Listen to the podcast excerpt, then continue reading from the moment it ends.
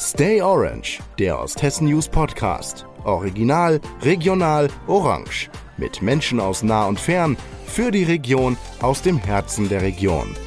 Heute zu Gast Blaulichtreporter Henrik Schmidt. Hallo zusammen, es ist endlich wieder Donnerstag und wir haben eine brandneue Folge Stay Orange für euch. Also halli, hallo und herzlich willkommen. Schön, dass ihr wieder mit dabei seid. Ich habe für meine Gästeliste heute mal wieder in den eigenen Reihen gekramt und eine wahre Osthessen-News-Legende ausgegraben, könnte man sagen. Herzlich willkommen, lieber Schmidti alias Henrik Schmidt. Hi. Henrik ist unser Blaulichtreporter, 24-7 für uns einsatzbereit und abrufbar. Und er lebt natürlich genau deswegen eine ganze Menge in der Region. Ich hoffe, du hast mindestens genauso viel zu erzählen. Ja, natürlich. Es freut mich sehr, dass du heute hier bist. Magst du dich kurz vorstellen? Ja, also ich bin Henrik, Henrik Schmidt, bin 25 Jahre alt und äh, das, ja, ich mache schon seit drei Jahren, drei Jahren bin ich jetzt mittlerweile für ON im Einsatz.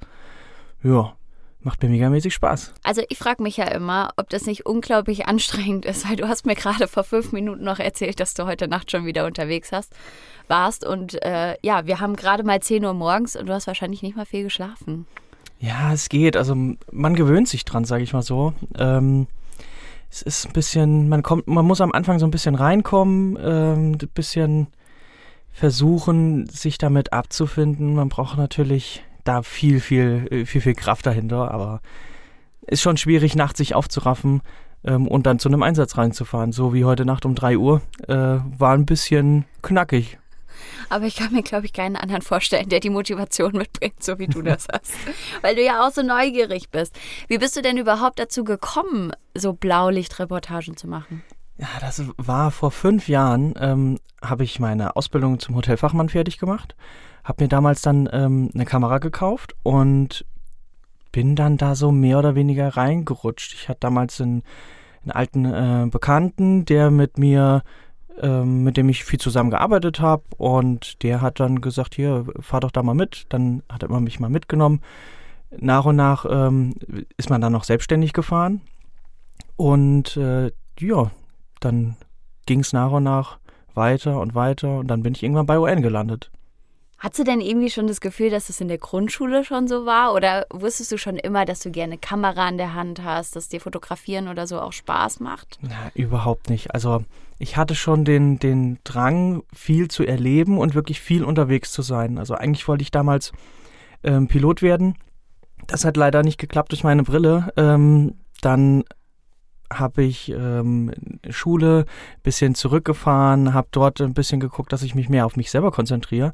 Und dann kommt natürlich die Fotografie, wo man sich äh, wirklich viel auf sich selber fokussieren kann. Und dann ging es äh, irgendwann rutscht man da halt einfach mal so rein. Das ist so. Wenn eins zum anderen kommt.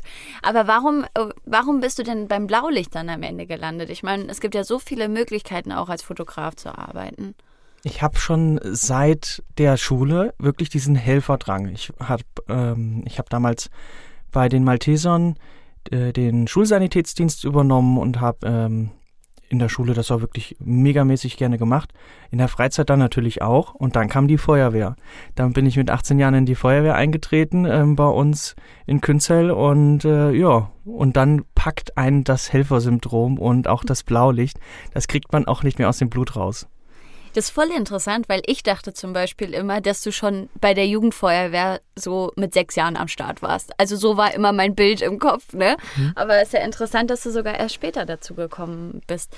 Fährst du denn selber jetzt auch noch auf Einsätze oder bleibt da gar nicht mehr so die Zeit dafür mit UN? Mm, es ist weniger geworden, ähm, weil auch wirklich UN äh, natürlich die Arbeit ist. Und ähm, ich kann, wenn ich irgendwo im Vogelsberg unterwegs bin, kann ich natürlich dann nicht direkt innerhalb von einer halben Stunde in Künzell sein. Das bringt dann natürlich natürlich nichts. Ähm, ich versuche es natürlich, so viel wie möglich auch zu fahren. Ähm, das wird sehr, ja, das ist immer sehr schwierig, ähm, weil man natürlich auch dann äh, unterscheiden muss. Man muss immer klar differenzieren zwischen Presse und ähm, Einsatzkraft. Und wenn man das nicht macht, ähm, man kann nicht mit man der Kamera nicht vorne. Machen. Genau.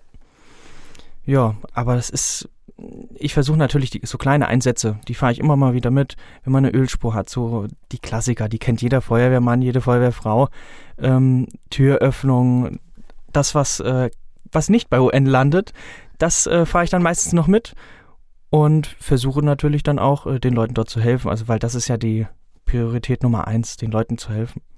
Was macht es für dich so besonders, auch Feuerwehrmann zu sein? Das ist ja irgendwie auch so eine Lebenseinstellung, glaube ich, wenn man, wenn man sich das zur Aufgabe gemacht hat. Ja, das es ist sehr, es ist sehr vielseitig. Es ist eine Kameradschaft, die man wirklich pflegt. Das ist das Wichtigste wirklich bei der Feuerwehr. Man steht da zusammen, man ist zusammen im Einsatz und möchte anderen helfen. Und da geht es dann nicht um Privatangelegenheiten, sondern wirklich darum, dass eine Person beispielsweise aus einem Auto ähm, rausgeholt werden muss weil äh, das, äh, weil die Person vielleicht eingeklemmt ist, das Pkw hat sich überschlagen oder irgendwelche anderen Sachen. Ähm, da geht es halt wirklich darum, den Leuten zu helfen und nicht mit Privatangelegenheiten dort äh, ja, an der Einsatzstelle rumzumachen.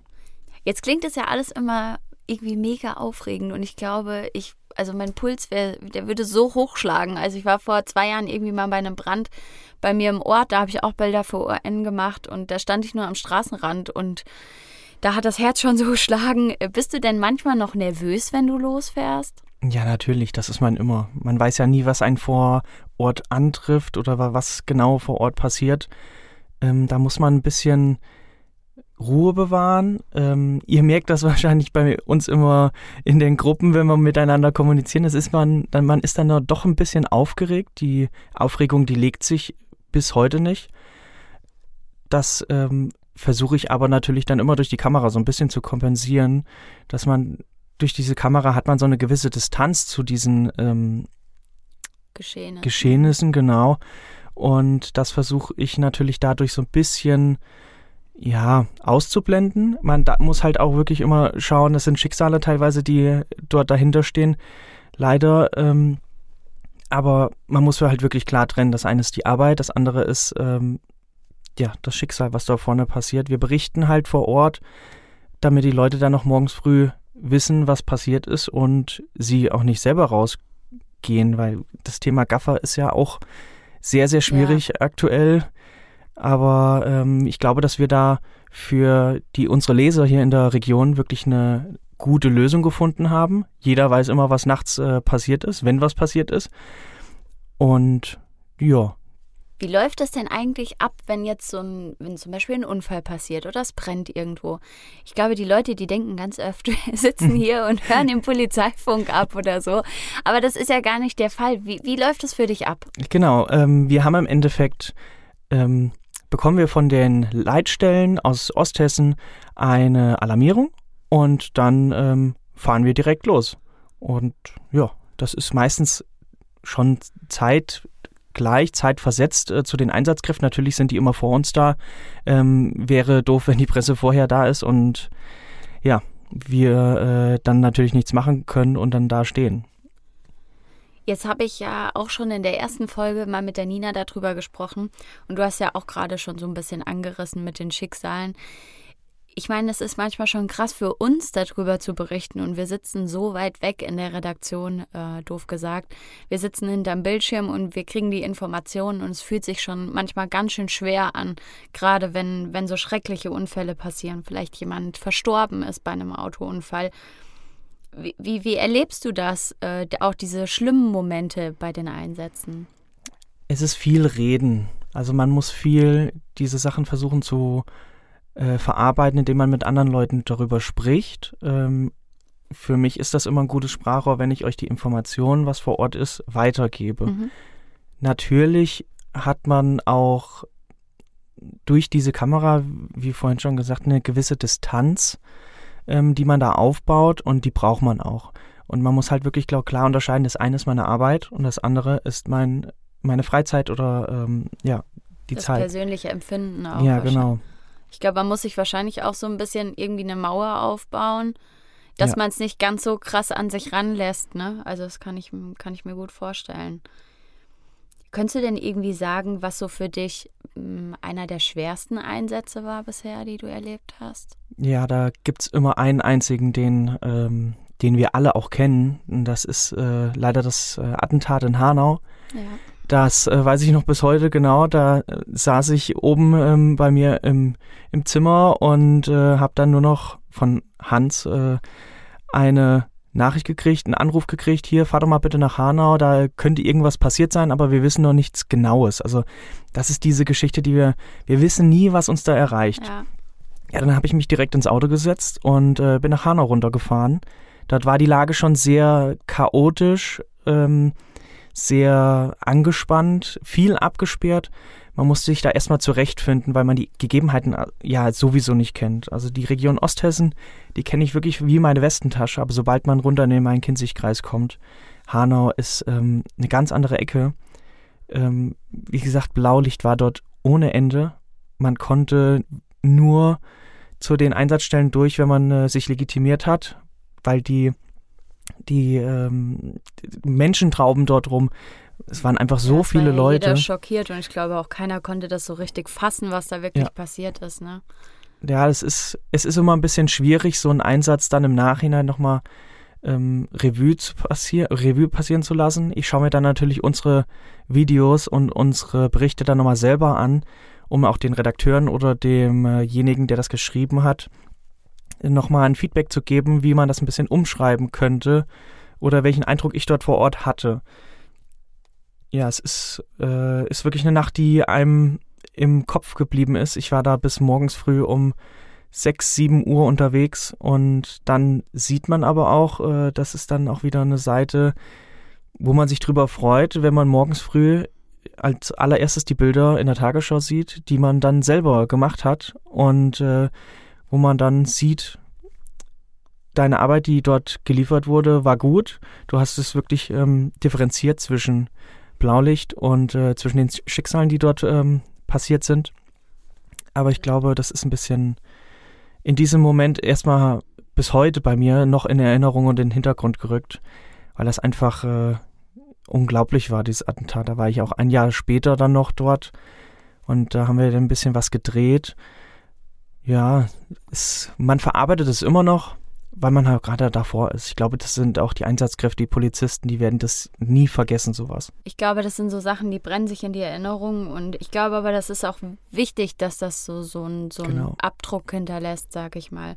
Oder wie du sagst, ne, dass das natürlich ein Erfolg ist, wenn die Bilder, sag ich mal, in der Tagesschau laufen und dass man sich, glaube ich, da auch manchmal dran erinnern muss, dass das halt auch unsere Aufgabe ist, den Leuten zu zeigen, was, sag ich mal, passiert und ähm, auch wenn das, wenn das nicht schöne Bilder sind, ähm, dass das trotzdem irgendwie dazugehört.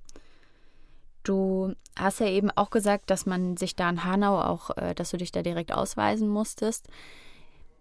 Also ich erinnere mich auch an, an einen Unfall. Es war, glaube ich, ein Frontalzusammenstoß irgendwo beim Forter See war das gewesen. Ähm, da warst du auch vor Ort und ich meine, dass du dort auch ähm, nicht sehr herzlich empfangen wurdest. Ich glaube, dass es oder kann mir vorstellen, dass das oft der Fall ist, dass man als Presse dann auch manchmal nicht gern gesehen ist bei so Unfallstellen. Wie, wie ist das für dich und wie ist das, wenn dann so auch die Emotionen hochkochen, vielleicht auch von, von Beteiligten? Ja, natürlich ist das, ist, das ist sehr, sehr schwierig. Man kann sich selbst als Betroffener oder als ähm, ja, Beteiligter dort natürlich viel, viel mehr reinversetzen in die Personen, die dort vor Ort verunglückt sind. Teilweise sind es ja auch welche, die man kennt. Ähm, also die Einsatzkräfte kennen die Leute teilweise auch, die dort verunglücken. Und dann ist natürlich äh, das klar, dass man dort erstmal keine Presse haben möchte. Das ist, ist natürlich klar. Ich versuche dann das immer mit den Einsatzleitern immer ein bisschen nachzubesprechen, ein bisschen mit denen noch äh, im Nachhinein zu sprechen, was lief schlecht, ähm, was könnte man verbessern. Natürlich spreche ich dann auch immer mit den Leuten, die die uns dann eventuell auch anpöbeln. Das passiert natürlich auch, dass man anbe anbepöbelt wird. Und ähm, mit den Leuten einfach zu erklären, was machen wir hier überhaupt, also wirklich sachlich darlegen, wir machen unsere Arbeit, ähm, wir sind ja auch der natürliche Filter der Leute Du wirst nie die Bilder, die du vor Ort siehst, also wenn eine Person eventuell sogar noch, wenn wir eintreffen und noch eingeklemmt ist, wirst du nie diese Person erkennen, weil wir immer pixeln. immer unkenntlich gemacht, genau. dass man das gar nicht nachvollziehen kann. Genau. Auch die Autos ja zum Beispiel, weil Autos auch schnell erkannt werden von Lesern, ne? Genau, natürlich müssen wir da immer mit der, mit der Feuerwehr so ein bisschen ähm, kooperieren und mit der Polizei auch teilweise auch Rücksprache ähm, halten, da es sich ja teilweise um Autos handelt, die die Angehörigen natürlich kennen, auch mhm. wenn das Kennzeichen verpixelt ist. Sicher. Und ähm, wir warten dann wirklich bewusst darauf, dass die Angehörigen informiert sind, um dann der, diese Aufgabe nicht zu übernehmen, sondern das soll wirklich die Polizei machen. Die Polizei ist derjenige, die, ähm, die Organisation, die das wirklich, die Behörde, die das wirklich ähm, übernimmt, auch übernimmt. Die, die Informationen zu übermitteln und allen Bescheid zu sagen. Jetzt hast du es ja gerade schon gesagt, da, da wird schon viel kommuniziert auch mit den Einsatzkräften. Wie ist da allgemein so die Zusammenarbeit? Versteht man sich gut oder, oder wie läuft das? Also ich kann persönlich aus dem Landkreis Fulda wirklich, das ist ja mein, mein Hauptarbeitsplatz, ähm, sage ich jetzt mal, das geht wirklich sehr gut. Natürlich hat man mal ab und an mal in irgendwelchen Ortschaften Leute, die einen noch nicht so kennen, deshalb versuche ich immer mit denen immer ein wirklich auch freundschaftliches äh, Verhältnis zu führen, Kontakte zu pflegen, auch mal zu irgendwelchen Veranstaltungen von den Feuerwehren auch zu gehen, außerhalb von den Einsätzen. Weil wenn man nur Schicksale hat und äh, nur bei solchen Sachen da ist, das ist natürlich eine angespannte Stimmung dort. Aber man versucht halt privat auch vielleicht mal zu dem ein oder anderen Feuerwehr, Feuerwehrfest zu kommen, dort sich blicken zu lassen, da vielleicht mal einen Beitrag ähm, auch bei uns online zu stellen und mit denen auch persönliches Reden, das ist das Einfachste, was geht. Um mit einfach auch so die Verbindung zu pflegen, ne? Genau, genau. Zu den Leuten. Man weiß ja auch, was man darf und was man nicht darf. Und das wissen ja eigentlich auch die Einsatzkräfte, dass man sich dessen bewusst ist. Ich meine, wir haben so eine große Verantwortung darin, äh, dass wir da immer vor Ort sind oder dass du da für uns vor Ort bist, dass ähm, das auch nichts ist, wo man jemals, glaube ich, irgendwas riskieren würde. Äh, und uns das ja auch wichtig ist, dass die Leute sehen, dass wir respektvoll mit dem Thema umgehen. Genau, genau. Ich versuche da sehr viel Kontakt immer mit den vorortigen Einsatzleitern zu halten. Und wenn die sagen, hier, warte noch mal fünf Minuten, dann gebe ich auch denen die Zeit. Theoretisch ist es leider so, wir könnten jederzeit Fotos machen und die auch wirklich eigentlich auch unzensiert hochstellen. So ist es nun mal. Ja. Aber in diesem Fall, ähm, das gebietet einfach dem äh, Respekt auch der Angehörigen, den Angehörigen. Menschenverstand ja, schon, also dass man das nicht macht. Ne? Man, man geht doch nicht einfach neben irgendwelche hochgehaltenen Decken und macht dann dann doch nochmal ein Bild. Ja. Klar, man will das, diesen Moment irgendwie kriegen, was dort, äh, man will das ja beschreiben, was dort passiert. Aber ich muss da nicht, wenn eine hochgehaltene Decke da ist, rechts nebendran gehen und dann Einfach ein Foto machen, das, das gehört sich nicht. Das ist einfach nur, also ich finde das respektlos auch teilweise. Nee, das ist auch ganz wichtig, dass man da, sage ich mal, auch seine Prinzipien oben hält. Jetzt sind es ja immer auch, also wir haben ja drüber geredet, eigentlich würde ich mal sagen, in 95 Prozent der Fällen wirklich schwere Schicksale, die da geschehen oder, sag ich mal, Unfälle, Feuer, wo, wo Leute einfach drunter leiden. Ne? Mhm. Aber gibt es denn irgendwie auch positive Erinnerungen oder Einsätze, wo du dich an schöne Erlebnisse erinnern kannst, wo vielleicht irgendwie auch was Lustiges passiert ist und es kein gefährlicher Moment war, sondern es dann sich doch zum Positiven gewendet hat? Die, die hat man immer. Also diese, es sind meistens sind es wirklich äh, Tierrettungen, wo es um Tiere geht. Das war mein erster Gedanke. Ja, wir hatten jetzt auch vor, vor ein paar Monaten gab es auf der Frankfurter Straße einen kleinen ähm, Einsatz ähm, auf Höhe vom äh, von einem Autohaus. Dort sind ein paar Enten in eine Werkstatt reingelaufen und haben sich dann über die äh, Frankfurter Straße ein bisschen bewegt. Und es ist halt auch schon witzig anzusehen, wenn dann, ähm, wenn man die Feuerwehrkameraden, die dort vor Ort dann im Einsatz sind, wie man dann schauen muss, dass die, die Enten sicher über die Straße geleiten. Ähm, teilweise sind es auch witzige Sachen, wo man sich denkt, äh, das, also kuriose Sachen, wo halt keiner zu Schaden gekommen ist. Ähm, das ist immer das Wichtigste und man im Nachhinein dann denkt, das war ein toller Einsatz, ähm, das, äh, da wäre ich doch noch gerne länger geblieben. Auch Übungen sind, sind Einsätze, sind ja Einsätze, wo man sich freut, dass man die Leute auch wieder trifft und mit denen ein bisschen spricht. Man hat ja von außen immer noch mal eine andere, ja, eine andere Beobachtung die man vielleicht auch den Einsatzleiter mal mitgibt, weil ich ja auch selber in der Feuerwehr bin. Klar, du hast ja auch einen Plan von den Abläufen, sag Genau. ich mal, wie das alles so geht, ne? Ich weiß ja, dass du für Blaulicht brennst. Und mal ganz außer Acht gelassen, was an, äh, im Zuge dieses Einsatzes oder dieser Einsätze vielleicht passiert ist. Ich weiß, du stehst voll auf SEK und Co. da, da, da, da, schlägt das Herz höher. Aber Ja. was ist das Aufregendste und Abgefahrenste, was du bisher erlebt hast an Einsätzen? Oh, das ist, glaube ich, jetzt die schwerste Frage, die du mir stellst. ähm, es gibt ähm, natürlich SEK-Einsätze. Äh, das, das ist sehr, sehr selten hier bei uns. Und aufregend ist wirklich jeder Einsatz mit dem SEK.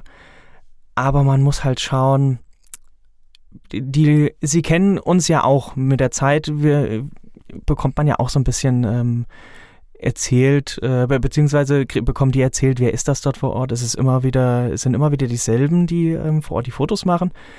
Und ich, also ich, ich kann gerade, da hast du mich echt erwischt. Ich habe so ein, das ist echt schwierig, äh, jetzt so einen Einsatz rauszufinden. Weil teilweise gibt es auch Einsätze, die wirklich unterm Radar so ein bisschen laufen, worüber wir dann nicht berichten, Mhm. wenn keiner nachfragt. Ja, das, das Berichten von solchen Einsätzen ist immer heikel. Das kann alles Mögliche sein. Das kann von vom Danny, da ist sehr, sehr viel SEK mit dabei ja. gewesen. Da hat man sich natürlich auch ähm, mit den Leuten auch mal unterhalten. Im Nachhinein bekommt man vom Polizeipräsidium Nordhessen mal eine E-Mail, wo man dann äh, aufgefordert wird, also nicht aufgefordert wird, äh, Bilder rauszugeben, aber die Einsatzkräfte wünschen sich dann doch gerne mal Bilder von sich, die sie wahrscheinlich bei sich irgendwie im Aufenthaltsraum hängen haben. Und äh, das ist dann, das ist für mich dann halt auch nochmal ein Highlight, wenn man weiß, dass eigene Bilder bei den Spezialeinsatzkommandos im Aufenthaltsraum hängen. Vielleicht haben die das daheim irgendwo hingehangen. Ich Ähm, schon nie so drüber nachgedacht, wenn ich ehrlich bin. echt gell? nicht? Ja, aber da habe ich echt noch nie so drüber nachgedacht. Aber klar, man, ne? Man hat ja sonst keine Bilder im Einsatz. Ich meine, hat ja keiner Zeit, Bilder zu machen. Genau. Und Ja, für die ist das aber auch ist immer. Ja schön. Ja, für die ist das ein Highlight. Also wenn, wenn die, wenn die mal ein Bild von sich haben, natürlich ist das immer ein, eine sehr, sehr äh, kritische Situation, wenn man die Kollegen dort fotografiert. Aber da bietet es natürlich auch eine gewisse Vertrauensbasis, die man da haben muss, ähm, weil wir das natürlich pixeln. Und ich glaube, das ist mittlerweile sehr gut äh, dort oben angekommen, wenn die Bilder dort oben hängen. Das freut mich natürlich. Das ist sehr gut. Ja, jetzt haben wir ja so viel über Blaulicht geredet. Ähm, mich würde aber trotzdem noch mal interessieren, was du sonst so gerne fotografierst. Ich glaube, dieses Blaulicht ist äh, schon sehr stark verankert bei mir, aber es gibt natürlich auch viele ähm, Personen, die ich gerne fotografiere. Ich, ich mag das total gerne, Gruppen zu fotografieren in außergewöhnlichen Situationen. Ähm, ich habe jetzt vor ein paar Tagen jetzt erst äh, die Kirmes in Neuhof, die war ja ähm, jetzt erst. Dort haben wir mehrere Gruppenbilder gemacht, die habe ich letztes Jahr schon gemacht. Das ist immer ein Highlight mit denen, so eine riesengroße Gruppe, die ein bisschen anzuleiten. Da ist man so ein bisschen der Dirigent. Ähm, ja, und sonst beschränkt sich halt wirklich auf doch wirklich auf Blaulicht und ähm, sonst Personenporträts. Außer, ich versuche immer außergewöhnliche Fotoshootings zu machen. Und auch natürlich Hochzeiten. Hochzeiten gibt es natürlich auch. Und die Hochzeiten sind äh, zwar ein kleiner Teil mittlerweile, durch Corona ist es leider ein bisschen eingeschränkt, aber ich glaube, dass das äh, mich auch noch mal ein bisschen runterholt, mi- mich so ein bisschen auf den Boden bringt, wenn man schöne Momente hat und nicht nur Blaulicht. Ja, ich glaube, da muss man immer so einen, so einen Ausgleich schaffen, sag ich mal, dass Genau. man von allem genügend hat. Ich musste nämlich jetzt sofort dran denken, wo du mal dein großes Projekt mit den ganzen Tanzgarden gemacht hast. Stimmt. Ja, ja weil- das ist schon länger her. Weil bevor ich hier angefangen habe zu arbeiten, habe ich nämlich gar nicht gewusst, dass du Blaulicht machst. Und da musste ich nämlich immer an dein Buch denken, was du damals gedruckt hast, Ja. äh, mit den ganzen Gruppen aus der Region, ja. Ja, das war ein riesengroßes Projekt, ähm, was ich wirklich einfach mal machen wollte, weil sowas gab es noch nie. Ein Buch, wo alle, alle ähm, Tanzgarten wirklich, Tanzgarten, Tanzgruppen aus der Region Fulda vertreten sind. Man musste dann halt auch so ein bisschen planen. Es war wirklich in Heidenarbeit, aber dann ist es äh, fertig geworden. Das glaube ich. Ja, und da freut man sich dann doch, wenn man mal was in der Hand halten konnte. Ist auf jeden Fall eine schöne Erinnerung. Mhm. Lieber Blaulicht Henrik. Ich muss dich jetzt einmal so nennen, weil mein ganzes Umfeld, wirklich meine Familie und meine Freunde, die kenne ich eigentlich immer nur unter dem Namen. Sehr gut. Weil wir haben ja noch, er freut sich gerade, wir haben ja noch unseren Chef und der heißt ja Hendrik und da lag das einfach auf der Hand und das hat sich irgendwie fest etabliert bei mir. Deswegen ist in meinem Kopf immer nur Blaulicht Henrik. Mhm. Also, lieber Blaulicht Henrik, vielen Dank, dass du dir die Zeit genommen hast gerne, äh, gerne. und mal ein Stündchen nicht aufs Handy geschaut hast. Äh, vielen Dank für deinen spannenden und ehrlichen Einblick.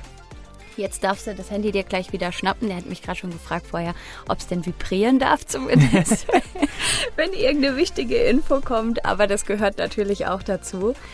Ich danke dir sehr. Es war super mit dir. Und äh, ja, wir sagen erstmal Tschüss für heute. Freuen uns, wenn ihr bei der nächsten Folge wieder mit am Start seid. Macht's gut.